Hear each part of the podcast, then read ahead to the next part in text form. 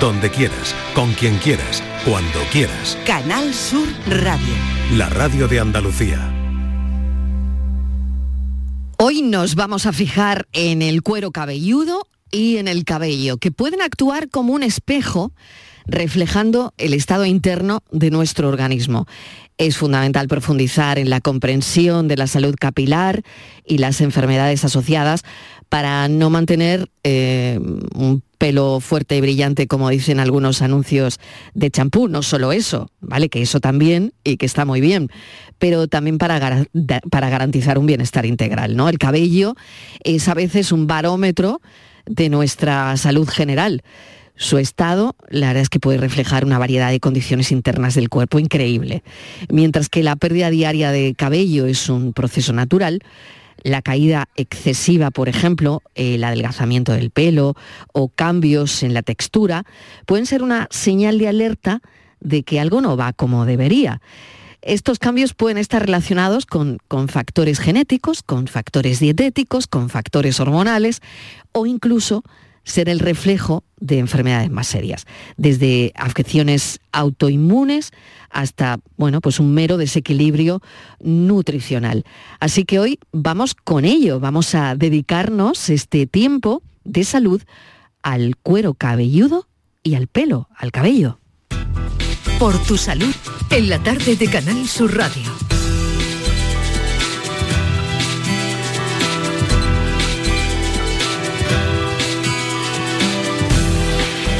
6 y 6 de la tarde tenemos una noticia, la vacuna contra el colesterol que queríamos comentarles porque ha llegado a nuestro país, una inyección dos veces al año que permitiría reducir el colesterol a la mitad en pacientes con riesgo alto.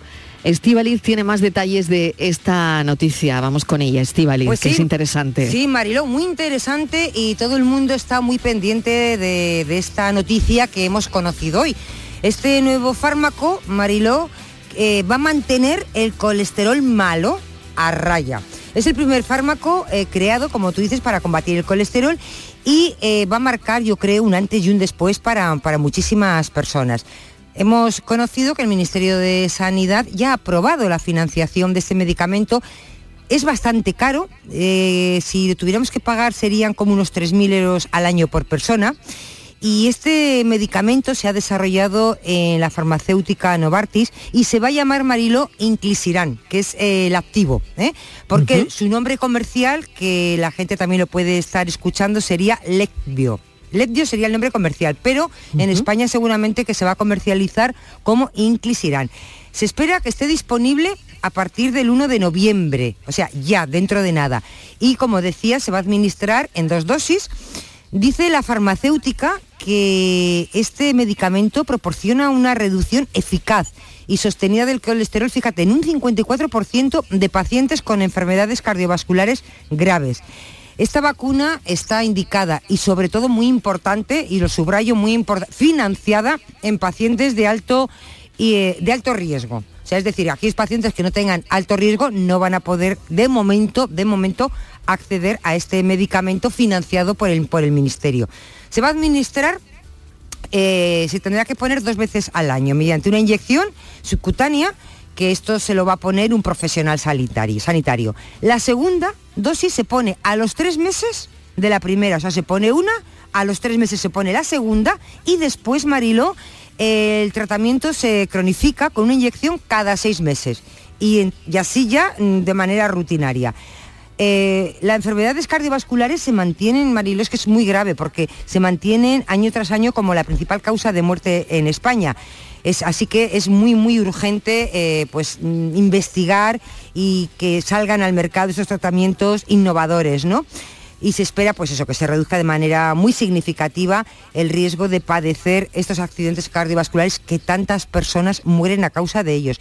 Según el Instituto Nacional de Estadística, fíjate, en el año 2021 murieron casi 120.000 personas a causa de estas enfermedades, de este colesterol malo. Así que estamos muy contentos porque llega la vacuna contra el colesterol, el colesterol malo que le va a poner a raya, Marilo, a raya Pues es el titular de la tarde de este Por tu Salud, edición de hoy 25 de octubre, la vacuna contra el colesterol que llega a nuestro país. Lo ha contado perfectamente Estivaliz, una inyección dos veces al año que va a permitir reducir el colesterol a la mitad en pacientes, eso sí, con riesgo alto, en pacientes de alto riesgo.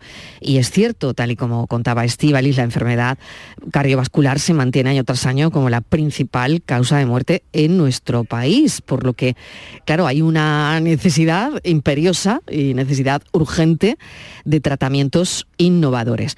Y parece, bueno, pues que esto que va a salir puede marcar un antes y un después Em, y bueno, la verdad es que mm, la enfermedad cardiovascular arteriosclerótica supone dos tercios de las muertes por enfermedades cardiovasculares y, los pacientes son considerados de, muy alto riesgo. Han hablado hoy, fíjate, muchísimos médicos, jefes de, departamentos, de servicios, de muchos hospitales y, por ejemplo, el de cardiología del Hospital Ramón y Cajal, fíjate, hacía una comparativa, me parece interesante, ¿no? Decía que es como el plástico, el colesterol, este concretamente, el malo, ¿no? Dice, no podemos deshacernos de él, pero dice, es muy importante que tengamos mecanismos para poder disminuirlo, ¿no? Como, eh, como, como igual que, que, el plástico. Y esto también es muy importante, que no lo he comentado, Marilo, porque no sustituye a otros tratamientos, es decir, los complementa. Que, que la persona que está tomando medicación para controlar el colesterol lo va a poder seguir tomando porque complementa. Esto es lo que dicen. Habrá que estar siempre, tú sabes, bajo la supervisión y recomendaciones de los médicos. Pero es una gran, gran noticia. Dice que viene a ayudar para conseguir todo lo que se estaba persiguiendo, que no viene a sustituir a ningún medicamento. Esto es importante. La vacuna contra el colesterol. Gracias, Estivaliz. A ti. 6 y 10 minutos de la tarde. Bueno, les decía que hoy nos íbamos a fijar en el cuero cabelludo, nos vamos a focalizar en eso, en el cabello, que puede actuar como un espejo reflejando el estado interno de nuestro organismo. Así que nos acompaña desde nuestro estudio de Granada la doctora Cristina Serrano Falcón, especialista en dermatología médico-quirúrgica y venerología. Bienvenida, doctora Serrano, gracias por acompañarnos. Hola, doctora. Hola, buenas tardes. Eh, no la tenemos de momento a la doctora. Hola, buenas pues, tardes. Eh, vamos a recuperar esa, esa conexión porque la doctora estaba en nuestro estudio de Granada. ¿La oímos ya? No está todavía. Sí, ahora, doctora, ¿Ahora? usted estaba ahí, pero no podíamos eh, conectar. ¿Qué tal? Buenas tardes, muchas Todo perfecto, bienvenida, gracias por acompañarnos. Bueno, lo decía, que el cabello es a veces un barómetro de nuestra salud general, doctora Serrano. Pues así es. El cabello pues, puede indicar, bueno, tanto el aspecto del cabello como la, la época de más caída pueden indicar pues, alteraciones a nivel sistémico. Quizá pues eh, lo más más conocido son esos efluvios, esas caídas alarmantes que se producen pues dos o tres meses que, haya pasado algo externo a, su pelo, ¿no? Pues como una infección, una intervención, una época de más estrés. Pero bueno, también hay alteraciones de, caída pues en enfermedades del tiroides, en enfermedades autoinmunes. O sea que si una caída se mantiene más de dos, tres meses, siempre se debe consultar al dermatólogo. ¿Cuáles son las más comunes, lo más común de la caída del cabello en hombres y mujeres? Y probablemente, doctora, aquí haya que diferenciar, ¿no? Pues sí. Eh, lo más frecuente probablemente es ese efluvio telogénico, tanto agudo como crónico, que es esa caída alarmante que tanto preocupa, que los pacientes pues, nos vienen diciendo que se obstruye el, sumidero en la ducha, que dejan la casa siempre con pelos. Y, bueno, esa sí es más frecuente en mujeres y quizás es más frecuente en mujeres porque consultan más porque los pelos de, las mujeres largos pues abultan también más, ¿no? En los hombres quizá la alopecia androgenética, que es la, calvicie común, aunque también puede afectar a las mujeres y, cada vez consultan también más las mujeres por ello. Pero es que hay más de 100 tipos de caída de pelo, hay más de 100 tipos de alopecia y aquí lo más importante es establecer el diagnóstico desde el inicio porque hoy en día casi todas van a tener tratamiento y tratamiento eficaz. No tanto como para recuperar, que a veces es posible, sino como para frenar las, caídas, sobre todo las cicatriciales, que son las que más nos preocupan. Por lo tanto, la caída se frena. Y esta es la pregunta, doctora, la pregunta del millón. Una persona que nos está escuchando ahora, que mm, ve cómo su pelo se cae. ¿La caída se frena? Porque es verdad que... Mm, no lo sé si, la gente piensa que, al final tiene que hacer un, viaje a Turquía, algunos señores, en fin. Bueno, mm, tampoco, tampoco está mal eso de, del viaje a Turquía, pero lo más, el, mensaje más importante es que detrás de una caída de cabello eh, hay muchas cosas, que lo principal es establecer un diagnóstico, que no todas las caídas de pelo se tratan de la misma forma y que hoy en día yo me atrevo a decir que que sí, que todas, con un diagnóstico adecuado, todas se pueden frenar o, se intenta frenar al máximo y muchas se puede recuperar también pelo. Claro, si ya consultan en estadios finales, eh, el diagnóstico se hace en una etapa muy tardía, pues ahí las probabilidades de recuperación ya van a ser menores. Pero si se hace un diagnóstico precoz, sí, mensaje de, positivo. Pues mensaje positivo y mensaje de esperanza, ¿no? Para aquellas personas que están viendo cómo se cae su pelo, ¿no? 670 94 30 15, 670 940 200, por si quieren dejar un mensaje de audio. Y si quieren hablar directamente con la doctora Cristina Serrano Falcón, este es el teléfono. Estos son nuestros teléfonos 95 1039 105 y 95 1039 16. Vamos a hablar de la caída del cabello, lo estamos haciendo ya. Y bueno, voy a la pregunta fácil, doctora Serrano. ¿Cómo afectan los productos de peinado y tratamientos capilares es una pregunta del millón, como por ejemplo, eh, ahora creo que se abusa bastante de las planchas, se abusan de los alisados, se abusan de los tintes, eh, en fin, yo no lo sé si llega un punto en que la salud del cuero cabelludo o del cabello se resiente por estos elementos externos o no, igual esto no tiene nada que ver con, con la caída del cabello. ¿Usted qué piensa? ¿Cuál es su opinión? Bueno, eh, hay que diferenciar en el pelo eh, la parte externa, que es la que vemos, que es el tallo piloso, y luego la parte interna que no vemos, que es la raíz. Entonces, en la raíz es donde suele estar todo el problema de caída de pelo, ¿no?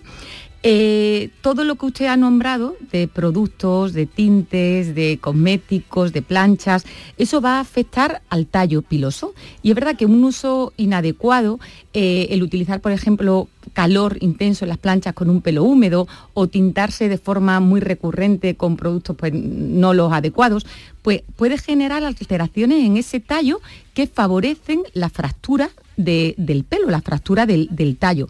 Y esto al final, pues es un problema, pues porque parece que hay menos pelo, pero es porque el pelo está partido, no porque el pelo se haya caído. Y luego distinto también al pelo es el cuero cabelludo, que el cuero cabelludo, en principio, si es un cuero cabelludo sano, no tiene por qué afectarle nada de estas cosas que hemos nombrado.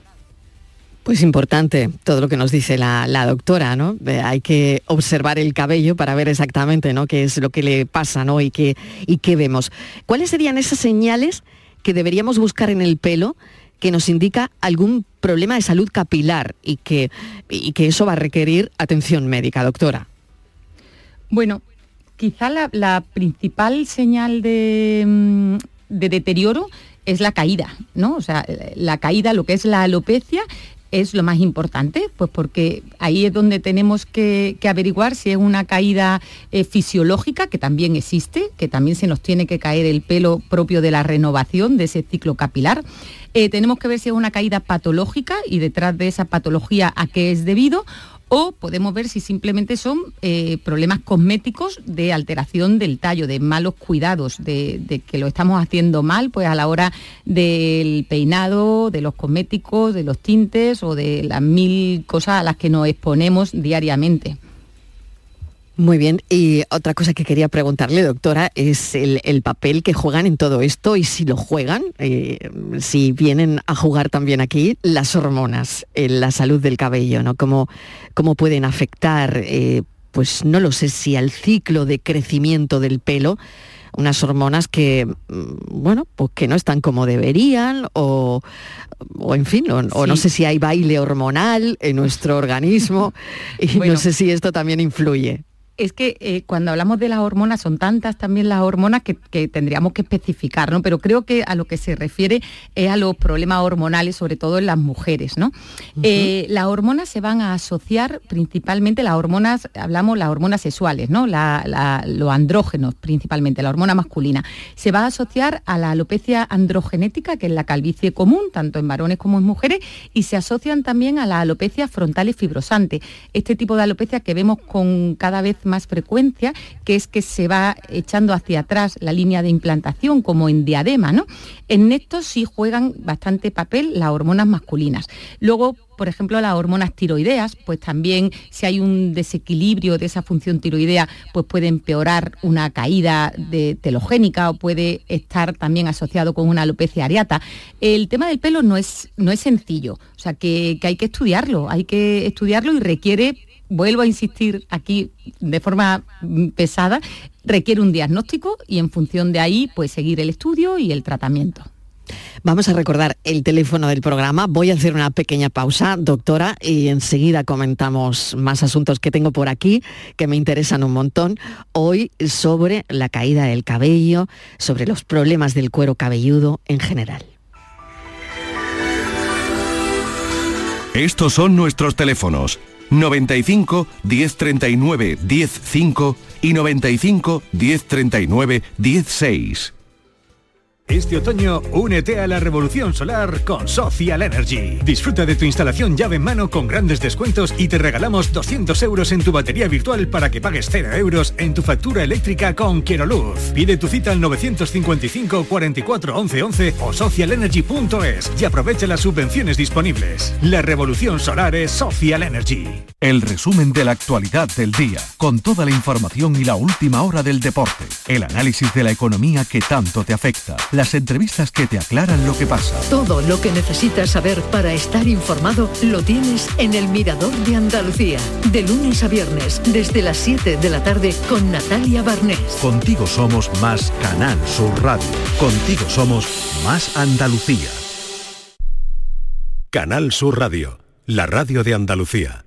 Si necesitas recuperarte de una operación de cadera, rodilla o cualquier otro proceso médico, en Vallesol podemos ayudarte. Contamos con profesionales que te ayudarán a recuperarte más rápido y todo ello sin desplazamientos innecesarios y por mucho menos de lo que imaginas. Infórmate en el 924 24 25 o en vallesol.es. Vallesol, te cuidamos diferente porque eres único. El mejor jamón del mundo te espera en Aracena. Del 20 al 22 y del 27 al 29 de octubre, ven a degustar nuestro jamón en la 26 edición de la Feria Regional del Jamón y del Cerdo Ibérico. Un entorno incomparable y un sabor único. Ven y disfruta de Aracena, la ciudad de la gruta y de otras muchas maravillas. Descubre Ato Verde Soul, tu hogar en Las Pajanosas, Sevilla, con vistas a campo de golf, entorno natural, con chalets de 3 y 4 dormitorios y zonas comunes con piscina y club social. Ato Verde Soul. Para más información, llama al 672 67 6825 o entra en realia.es. Visítanos en Club de Golf Ato Verde. Para ahorrar agua en casa, yo ya no descongelo bajo el grifo. Dejo las cosas fuera con antelación y listo. Gracias a tu ayuda hemos logrado reducir el consumo de agua, pero la sequía persiste y la situación es grave, porque no hay agua que perder. Cuida cada gota. Emasesa, tu empresa pública del agua. Cuando decides hacer las cosas como nadie, ocurren cosas asombrosas, como unir la tecnología híbrida líder de Toyota y un diseño rompedor en un SUV. Toyota CHR Electric Hybrid, con sistema multimedia Toyota Smart Connect con servicios conectados gratis. Estrénalo ahora sin esperas. Lo extraordinario se hace de frente. Te esperamos en nuestro centro oficial Toyota y Paljarafe en Camas, Coria del Río y en el polígono Pisa de Mairena. Estos son nuestros teléfonos 95 1039 105 y 95 1039 16. Para los mensajes de audio, el 670 94 30 15, 670 940 200 y tengo uno de texto que dice lo siguiente, doctore, doctora. Tengo un hijo de 16 años diagnosticado de alopecia androgénica desde hace unos tres años. Un año anterior es diagnosticado de celiaquía.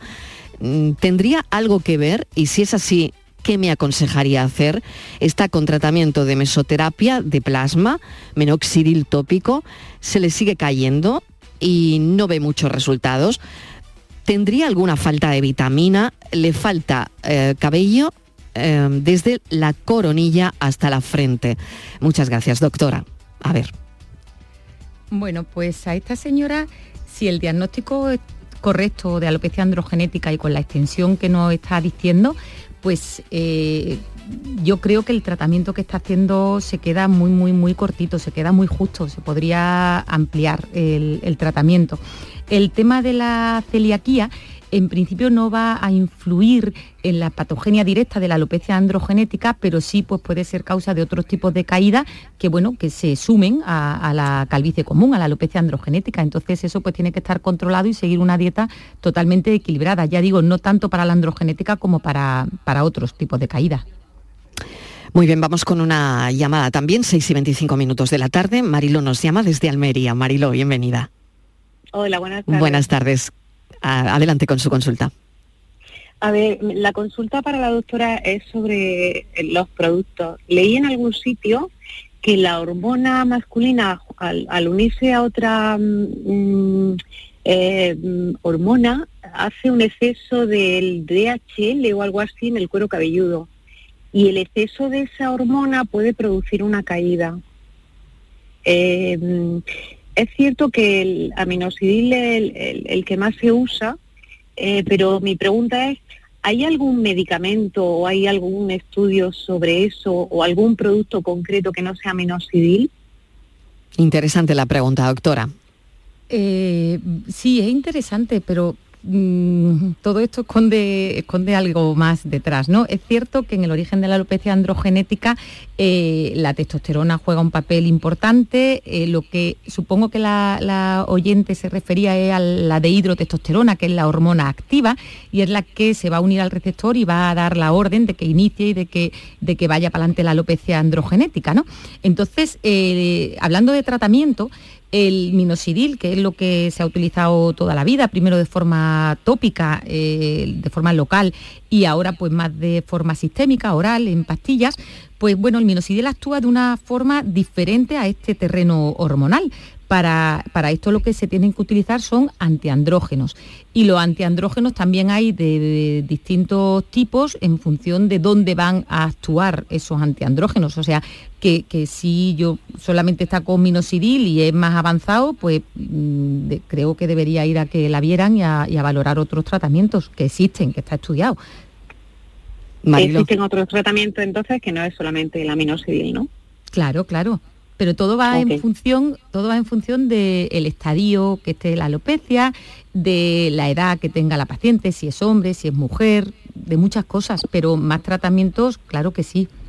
Existen más tratamientos, Mariló. Muchísimas gracias por su consulta. Muy interesante. Vamos con Carmen de Málaga, que también consulta. Carmen, bienvenida. ¿Qué tal?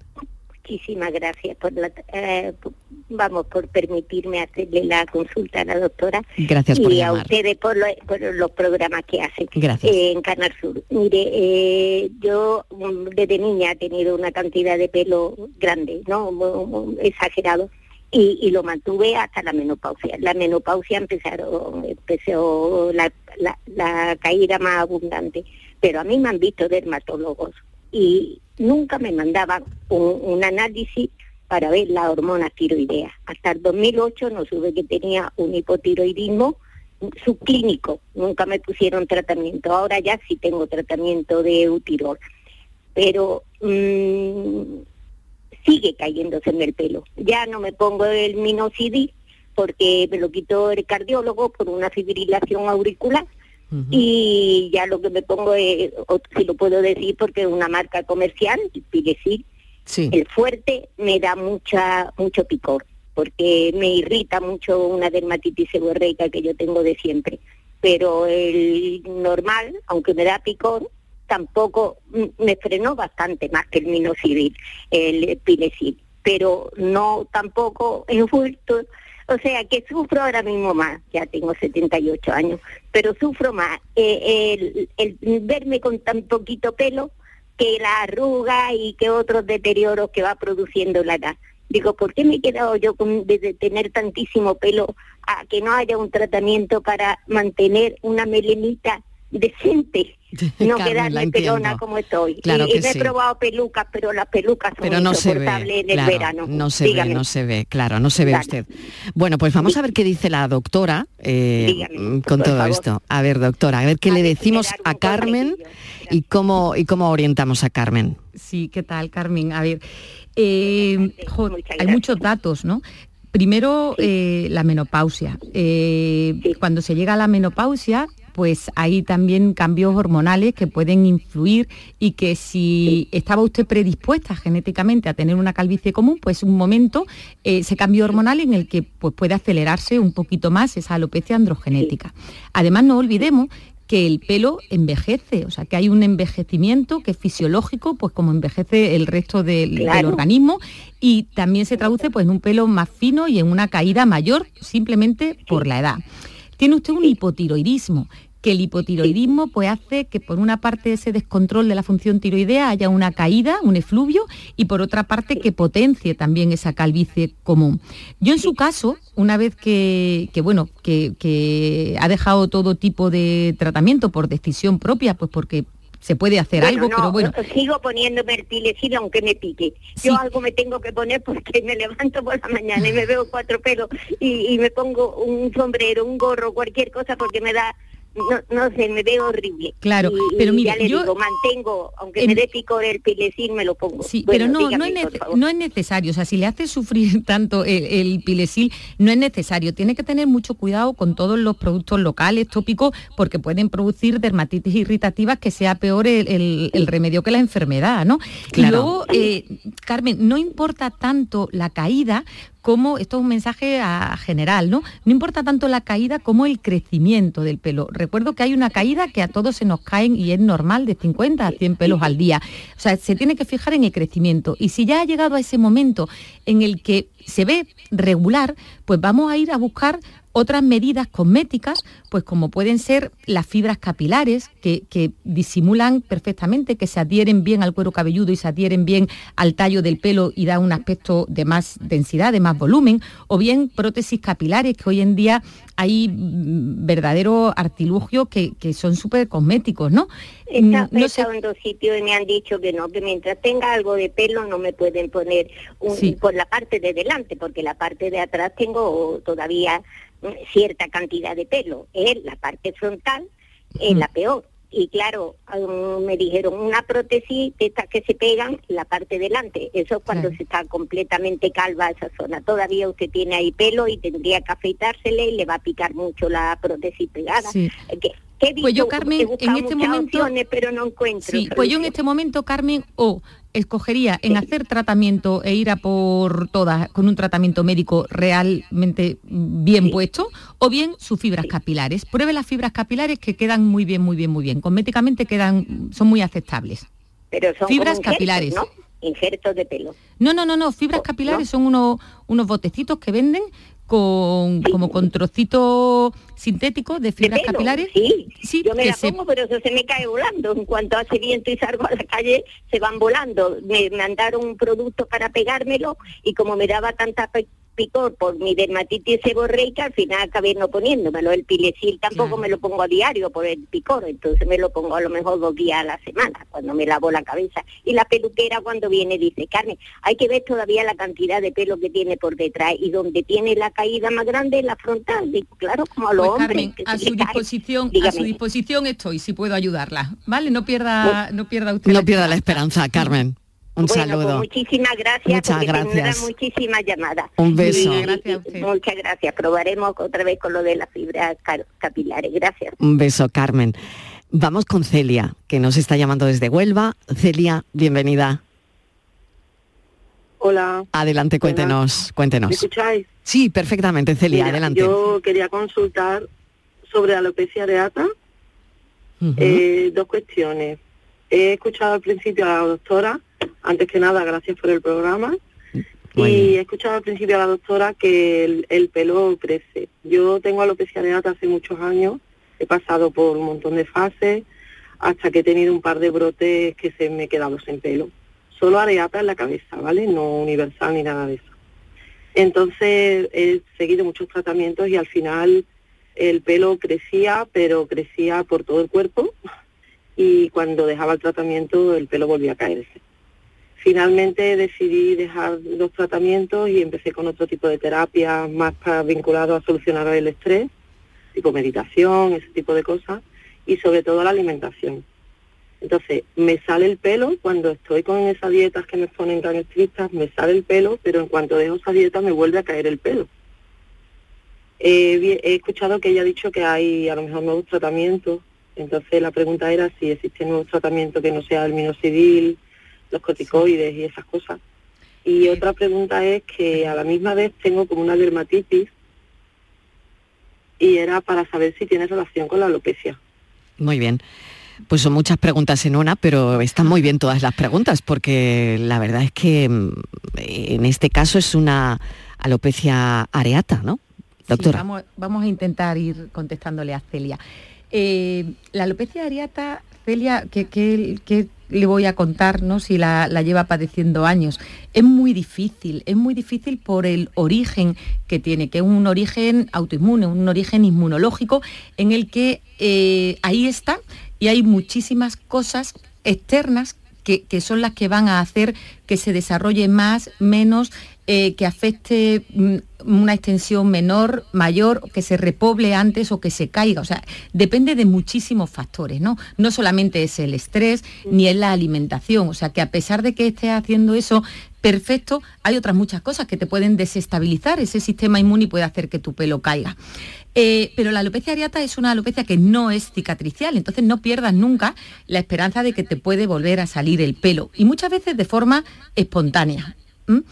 Eh, respecto a tratamientos, pues dependiendo, Celia, de cómo estés, pues hay que ir mm, subiendo la escalera terapéutica, al principio efectivamente con los productos tópicos, después con sistémicos, que entre otros están los corticoides y otros inmunosupresores, y más recientemente se acaba de aprobar eh, también nuevas terapias biológicas que, bueno, que, ofrecen buenos resultados y que, y que podrían también eh, dar resultado en su caso, ¿no? Lo que pasa que eh, se ponen, pues, cuando se ha mm, cumplimentado distintos ítems, ¿no? Pues de tipo de alopecia, años de evolución, tratamientos recibidos, pero sí, yo creo que es buen momento para que tome otra vez el, motivo de consulta y, consulte buscando nuevas opciones. Y luego el tema de la dermatitis... Yo, terminé... Perdón, Celia, dígame, el último que hice fue lo que lo último que hice fue los inmunodepresores. Sí. Y ahí me quedé. Pues hoy en día, gracias a Dios, hay un escalón más que subir. Así que, puede, puede consultarlo. Y respecto a lo de la dermatitis, pues bueno, podemos tener una alopecia areata y podemos tener mil cosas más, ¿no? Y dermatitis significa algo en la piel. Tendríamos que ver qué dermatitis es y si tiene asociación o no, o le ha tocado de forma totalmente casual, ¿no? Asociado a la areata. Es que yo, yo observo que cuando me sale esa dermatitis, ah, después se cae el pelo. Y ya tengo la, lo que es el redondel, ¿no? La calva redonda, que unas veces más mm. pequeña, otras veces más grande. Pues habría que estudiarte desde... Habría, que, estudiarlo desde el principio, mm. claro. Celia, mucha suerte, muchísimas gracias por la llamada. gracias. Y, suerte, como le de digo. De todas maneras, sí, adelante. Antes de colgar, animar a Carmen que los pañuelos y los sombreros sientan perfectamente y maravillosamente. Así es, Celia, muchas gracias. sombreros y pañuelos. Muy bien, Celia. gracias. Un abrazo enorme y por esa mención a Carmen también, que le mandamos desde aquí un abrazo enorme. Bueno, tengo otra consulta que es escrita de texto. Tengo diagnóstico de dermatitis seborreica, he probado con todos los champús, tengo poca mejoría. ¿Habría algo para mejorar más, doctora? Pues claro que sí. El champú en este caso eh, es como lo primero ¿no? que, se pone. El champú eh, lo que le pedimos básicamente es que lave, ¿no? es que retire la grasa, retire esas escamas, pero la mayoría de las veces y más como lo utilizamos con esta prisa, no lo tenemos más de un minuto puesto y le vamos a... no le podemos exigir más a, los champús. La dermatitis seborreica está producida por varios factores y hay que tratar de forma individual esos factores, la grasa, la sobreinfección por, por levadura principalmente y hay, hay tratamiento. Sí, mientras no, que siga con los champús, por favor, que algo hacen, pero que, se quedan también cortos. Estamos hablando con la doctora Serrano Falcón, por si acaban de conectarse al espacio por tu salud de la tarde de Canal Sur Radio, sobre la salud capilar. Y estamos recibiendo un montón de llamadas y también mensajes de audio.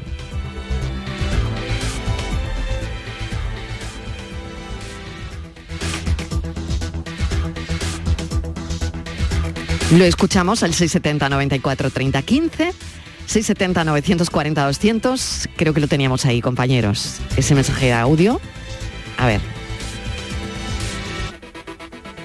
Bueno, pues pregunto yo, no hay ningún problema, lo arreglamos.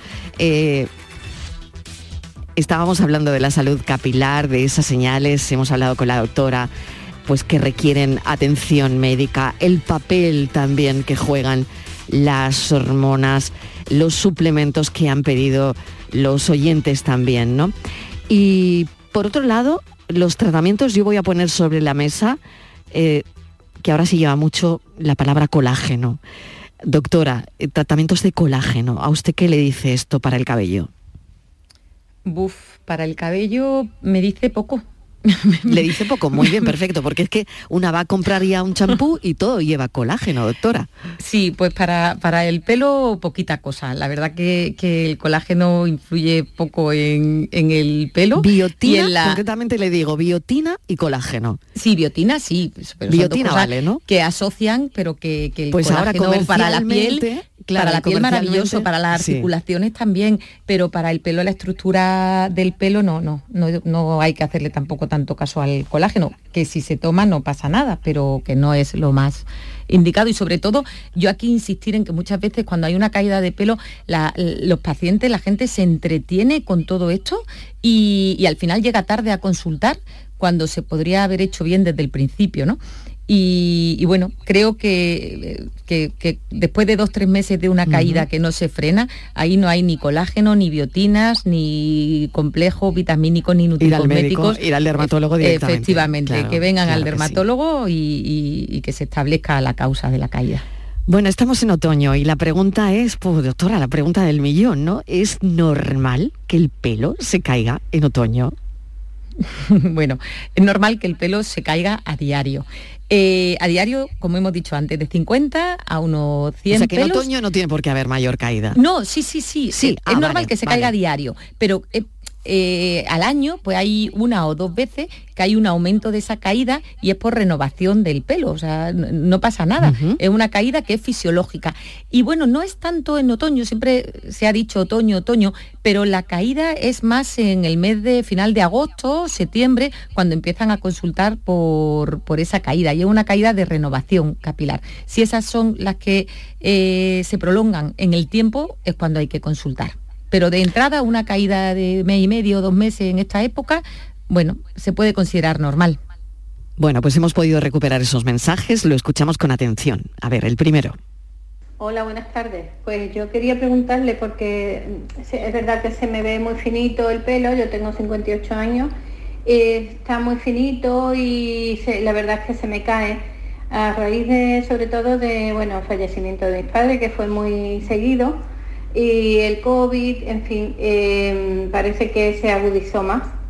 Em, y bueno, he, usado un producto de kerastase que parece que me, no sé, si era algo em, subjetivo. Y mm, entonces estoy tomándome de biotín que me mandó mi doctora. Eh, ¿Hay algo más para es que he empezado el programa tarde, estaba trabajando y no he podido Bueno, se lo recordamos. Se lo recordamos. Gracias, buenas tardes. Gracias, gracias por el mensaje. ¿Qué tal? Buenas tardes, Pues lo que nos está diciendo de una caída mayor, eso se puede justificar si ha tenido un COVID en los dos tres meses anteriores o por ese acontecimiento estresante del fallecimiento también dos tres meses anteriores. El hecho del pelo fino, si siempre ha tenido el pelo fino, pues no es nada que cambie. Si ahora se le va afinando de una forma progresiva, pues a lo mejor es que está desarrollando una alopecia androgenética, una calvicie común y debería consultar. El uso de productos cosméticos, pues mm, yo lo recomiendo porque es una forma, como decía, de cuidar el, tallo, la parte visible y de aportar pues más volumen, un, un, mejor aspecto cosmético.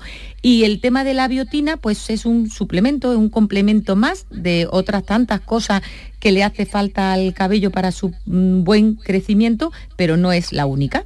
Entonces, a esta oyente le diría que si es una cosa reciente tenga paciencia y que si ya lleva bastante tiempo y hay un afinamiento progresivo, que consulte. Segundo mensaje, lo escuchamos. Buenas tardes, mire una pregunta, porque en los estados de estrés se suele caer el cabello. En la época de la premenopausia también, porque yo me lo noto una barbaridad en esas dos etapas estrés y perimenopausia. A ver, doctora. Pues sí, ¿qué, le voy a decir? Pues que, tiene toda la razón. que, tiene toda la razón. Que sí, que el estrés que hay que bajar, no es, hay que bajar la causa, y quitar el pie del acelerador. Que no es la causa, o sea, no podemos eh, mm. convencer hoy en día a todos los pacientes por todos los motivos que consulta que la causa y la culpa es del estrés, porque primero hay que buscar la causa y luego decir que el estrés lo empeora todo, pero no es la causa real. Y luego el tema de la premenopausia es lo que hemos comentado, que hay cambios hormonales pues que también pueden, pueden influir en una caída y en un afinamiento del pelo y en vérselo también la estructura alterada. Hmm. Y doctora, em, no hemos hablado de, la caspa, porque aquí, claro, la caída del pelo es la gran protagonista, ¿no? Pero, ¿y la caspa? Porque es muy incómoda y porque hay personas que tienen un verdadero problema con esto, ¿no? Pues y tanto. La caspa, la caspa, la caspa se refiere a la descamación que hay, ¿no? Y esa descamación pues, puede ser seca, eh, y, va unida a picor también de cuero cabelludo y ahí hay que descartar pues quizás estados irritativos del, del, cuero cabelludo. Y luego está la caspa que es grasa y que va asociada pues a una seborrea, a un aumento de la grasa, tanto del cuero cabelludo como de la cara. Y esto tiene un tratamiento que es totalmente distinto, una caspa más amarillenta, más adherida. Pero estas son las causas más frecuentes, pero hay otras muchas enfermedades que afectan al cuero cabelludo, como por ejemplo la psoriasis, que también puede ser motivo de caspa. Entonces, eh, igual, consultar, ver cuál es el origen y tratar. Y que hemos hablado esta semana, además de la psoriasis, doctora. Bueno, la vitamina D la voy a poner encima de la mesa. Em, la vitamina, B, B, mm, eh, puede contribuir, la falta de vitamina B eh, puede contribuir a la pérdida del cabello también. Sí, em, al cabello, a ver, el pelo aunque, aunque es pelo y nos parezca pues raro, es el órgano que más requerimientos energéticos necesita del organismo. Sin embargo, cuando estos requerimientos mm, le hace falta otra cosa, pues más importante también es de lo primero que prescinde. ¿no? Entonces, en cuanto a requerimientos energéticos, está todo el complejo de, de vitaminas, de minerales, pues todos los nutrientes. Y la vitamina B, eh, que es un complejo grande, pues es uno de los que hace falta. Pero no nos vamos a fijar solamente en el B, también es necesaria la D, también es necesaria la A, también es necesaria la C, o sea que, que todos tienen mayor o menor influencia tanto en la alopecia como en la estructura, o sea, tanto en la caída como en el crecimiento y en la estructura del cabello. Y por último, doctora, he visto en, el, en, su currículum eh, que es experta en tricología. Y yo me gustaría que le definiese a los oyentes exactamente qué es, para que entendieran eh, la a qué se dedica también. Bueno, la tricología es lo que llevamos este rato hablando. La tricología se encarga del estudio de las enfermedades del, cabello. Y la tricología, y esto es, importante que los oyentes lo sepan, y, esto no estaba planeado, pero le agradezco muchísimo la oportunidad que me van a dar de explicar lo que es la tricología, porque ahora mismo pues salen tricólogos por, por todas las esquinas. La tricología se encarga de las enfermedades del cabello y, y es una rama de la dermatología que la dermatología pues estudia tanto la piel como el cabello, como los anejos, que son las uñas y las mucosas. Entonces, bueno, es una rama de nuestra especialidad y, dentro de los dermatólogos pues somos un grupo grande de tricólogos que además este fin de semana pasado hemos tenido la reunión nacional, que nos reunimos, que tenemos nuestro grupo de trabajo y bueno, y que seguimos investigando, intentando pues facilitar y saber cada día más pues para todos nuestros pacientes. Doctora, pues le agradecemos enormemente que nos haya transmitido toda esa eh, sabiduría y desde luego Gracias a mm, bueno, ganas de, de, que vuelva porque se nos han quedado algunas preguntas que hacerle. Doctora Cristina Serrano Falcón, especialista en dermatología médico-quirúrgica, venereología y también tricología, que nos acaba de explicar exactamente de qué se ocupa esa especialidad. Muchísimas, gracias. Un saludo. Gracias a ustedes, de verdad. Muchísimas Doctora, gracias. Hasta, pronto. Gracias. La tarde de Canal Sur Radio con Mariló Maldonado. A que esta cuña se escucha mejor así que... ¡Así! Lo bueno, si es de cerca, es mejor. El 26 de octubre a las 11.30 horas, en la sede de Sevilla City Office, en el Paseo de Marqués de Contadero, cuarta edición de las jornadas Republic, dedicadas esta vez al valor de la cercanía y la proximidad para la publicidad andaluza. Compartiremos experiencias y tendencias de medios, agencias y anunciantes. Organiza AEPS con el patrocinio de la Junta de Andalucía. La mañana de Andalucía con Jesús Vigorra es actualidad, análisis, servicio público, entretenimiento y diversión. Hoy vamos a hablar, hemos hablado de la chispa antes, de la gente con chispa. Adiós, adiós, Ya se vamos a, a recapitular el minuto de oro de esta mañana y así lo compartimos La con usted. mañana de Andalucía con Jesús Vigorra. Os espero de lunes a viernes a las 6 de la mañana. Contigo somos más Canal Sur Radio. Contigo somos más Andalucía. Ya saben los oyentes que terminamos siempre el espacio por tu salud con una pregunta y la que lanzamos hoy es ¿cuánto tiempo tarda en curarse un orzuelo? El doctor Mariano Rodríguez Maqueda es oftalmólogo en el Hospital Virgen del Rocío de Sevilla, es responsable del Servicio de Oftalmología de San Juan de Dios de Nervión. Bienvenido, doctor Rodríguez. Hola, ¿qué tal? Bueno, pues vamos, con tardes. esto que es tan, tan molesto, tan incómodo, el orzuelo. Sí. ¿Qué es exactamente un orzuelo y por qué sale? Bueno, un orzuelo es, eh, para que nos entienda la audiencia, una inflamación de una de las glándulas que producen grasa que se encuentra en el borde del párpado. En el borde del párpado hay unas glandulitas muy pequeñas que producen grasa porque un 30% de la película lagrimal es grasa y gracias a eso precisamente la lágrima no se evapora. A veces por un exceso en la producción de esa grasa o a veces incluso también de efectos de graduación, los niños que guiñan muchas veces los ojos, eh, provocan en el orificio de salida de esa glándula sebácea una obstrucción y entonces pues la glándula se infla, se acumula todo el contenido eh, lipídico que está produciendo y normalmente se sobreinfecta por bacterias de la piel. Y entonces aparece ese bulto maldito antiestético que no nos gusta y que, duele mucho. Sí, hay personas más propensas a desarrollar orzuelos que otras y yo no sé si hay un factor de riesgo específico o, o no, o estamos todos dentro del mismo saco, doctor. Eh, las personas que tienen blefaritis, es decir, que tienen una predisposición, por así decirlo, en su piel a tener un incremento de la producción eh, sebácea, eh, tienen mayor riesgo de, de hacer eh, orzuelo.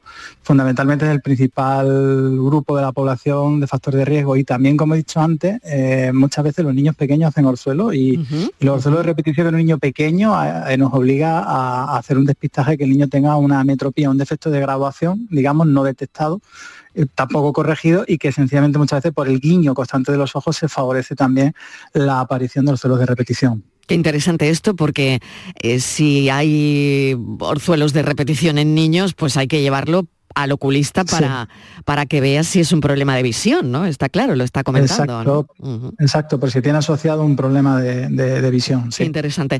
Bueno, ¿se pueden prevenir los orzuelos? ¿Hay hábitos de higiene específicos que, que se deban seguir? Y yo no sé si también esto tiene algo que ver cuando hay personas que usan lentes de contacto, si tiene que ver con, con esa proliferación de, de orzuelos o esto no tiene nada que ver.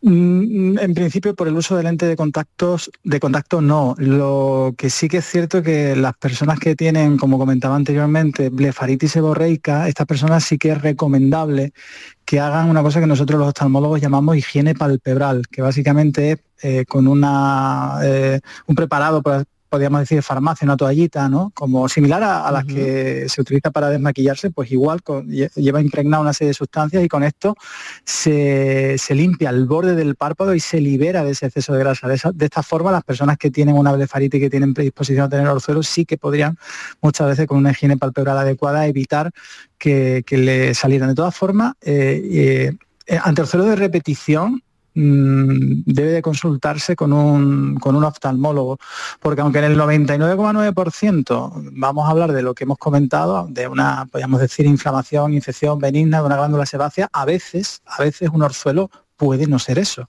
¿De acuerdo? Entonces, eh, ante orzuelos de repetición, ¿de acuerdo? Eh, hay que consultar con el oftalmólogo porque esa masita que nos vemos ahí en el borde del párpado y que nos parece pues eso, que es un orzuelo, igual no lo es, ¿vale? Entonces eso sí que es importante comentarlo. Muy importante. ¿Y hay casos en los que es necesario un procedimiento quirúrgico? Cuando está ahí el orzuelo que no se va y que...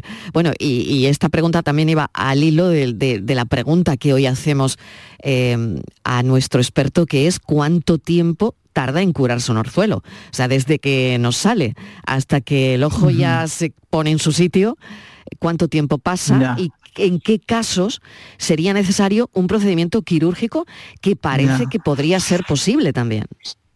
Sí, em, bueno, en principio eh, el término promedio en el que suelen drenar, y ahora explico un poquito en breve qué es eso de drenar, suele ser un par de semanas. La idea de los orzuelos es que hay que intentar, yo siempre se lo explico a los pacientes, digo, mira, imagínense que es un folículo, un grano. Aquí la idea es de que esto acabe formando pues eh, un, punto claro donde usted da prácticamente el, push, ¿no?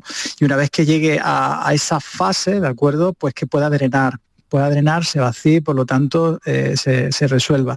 Para llegar hasta ahí, normalmente lo que hacemos los oftalmólogos es recomendar eh, calor seco, aplicación de calor seco. Esto es muy importante. Esto ya clásicamente todos tenemos un abuelo que nos decía, me quitaba los orzuelos calentando un anillo de plata o calentando una patata, esas cosas que se Yo no quería preguntárselo, pero digo, bueno, al final creo que el remedio casero también se lo tengo que preguntar. Exacto, tiene, sí, totalmente, tiene, tiene sentido porque es mm. fundamental la aplicación de calor seco en esa zona, pues, pues para que esa eh, eh, podríamos decir, grasa que esté ya acumulada pase a un estado líquido y sea más fácil que, drene. ¿no?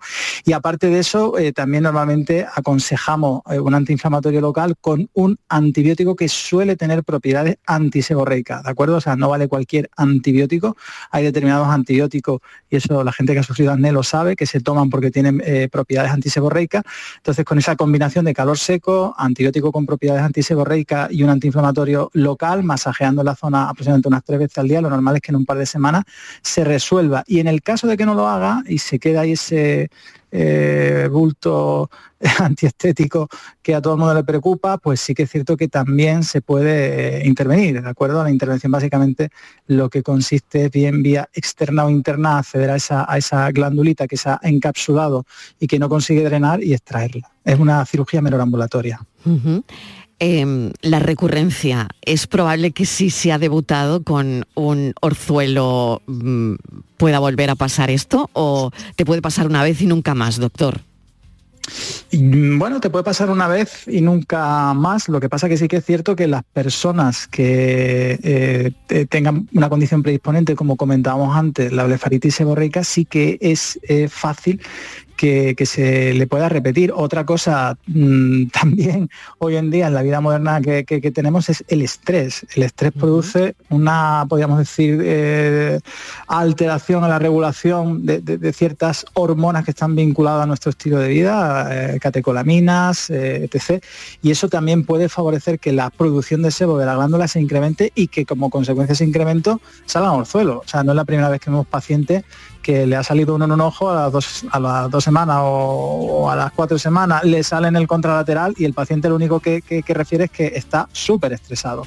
Entonces también es otra, otra cuestión a tener en cuenta. Ay, qué malo es el estrés para todo, doctor, de verdad. El ¿eh? estrés es muy malo. Hasta para los orzuelos.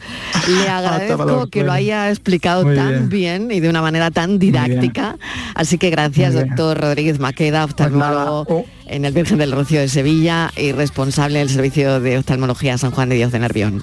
Muy bien, un placer, muy amable. Un placer muy amable, gracias, un beso. Bueno, pues acabamos, mañana volvemos y a las 4 de la tarde estaremos como siempre contándoles la vida y ya saben que de 6 a 7 intentamos cuidarles. Adiós.